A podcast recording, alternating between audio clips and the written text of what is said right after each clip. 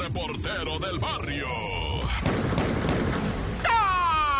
Montes, Montes, Alicantes, pin, pin, pin, pirin, pin, pin. Bueno, esto es el show de la mejor 977. Fíjate lo acaecido en un kinder de Querétaro. ¿Cómo está dando de qué hablar? ¿verdad? Resulta ser, ¿verdad? primo hermano, pariente que, que, que, que, güey. Ah, lo de la niña, güey, cuatro años. Zoe Alessandra, la niña, ¿verdad? Estaba jugando, dicen, en el kinder, pues acababan de entrar a clases y la chamaquita se tira de la resbaladilla y se queda atorada de una prenda que le empieza a asfixiar y los otros niños, pues nomás se la curan, se quedan guachando y dicen, a la bestia, ¿qué le pasa a la morrita? Y empiezan a correr los niños y, y no, o sea, es que son chiquitos, pues de cuatro años, ¿qué querías? Y las maestras, las mises, pues se estaban poniendo actuales. ¿Dónde te fuiste de vacaciones? No, pues vaya a ver la selfie, a verla. ¿Y con qué señor te fuiste? Ya traes chugardad. Ahí estaban hablando las mises, ¿verdad? Cuando uno de los chamacos, maestra, la resbaladilla, espérate, mijo, mis, la resbaladilla, espera, hola, bestia. Y salen corriendo la niña, ¿verdad? Se había quedado atorada presuntamente en la resbaladilla con el suéter, con la prenda, ¿verdad? Y se asfixió y murió. Pues según ya los estudios dicen que por ahorcamiento, o sea, es un ahorcamiento, es una asfixia, ¿verdad? Entonces, pues, pues están investigando culpa de quién es, si hay responsables, si finalmente todo va a quedar en un accidente. La familia pide, clama justicia, ¿verdad? Dicen, no, no. ¿Cómo que mi hija se va a morir en el resbaladero ese? No negativo. Y em,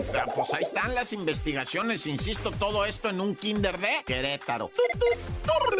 Y si ya andamos por allá, por la República, vamos a lo que viene siendo Veracruz, donde se fueron allá para el norte de Veracruz, ya pegado para pa casi pegándole por ahí Tampico, ¿verdad? Este, bueno, Tamaulipas, pero cerquitas de Tampico está una parte de lo que viene siendo la laguna de Temiagua. Y pues sí, la neta, sí hay cocodrilo, bastante cocodrilo. Están en su parte, ellos como que han logrado saber que está el humano ahí, el humano no es de fiar, etcétera, etcétera. Pero mira, lo que pasa es que ahí en la laguna de Temiagua pescan con charanga, que es esta como una especie de triángulo, ¿verdad? Ponen una red en triángulo. Bueno, pues ahí se atoró un caimán, un cocodrilo, lo que sea, no sé, un cocodrilo, vamos a dejar, de tres y medio metros de tamaño, tres y medio se quedó atorado ahí en la charanga. No, pues se ahogó, pues, y falleció, se va, pobrecito espécimen más hermoso, güey, tres y medio metros, los mismos pescadores dijeron, nunca habíamos visto tremendo dinosaurio. Bueno, ya, mucho verbo debilita. Tan, tan, se acabó corta.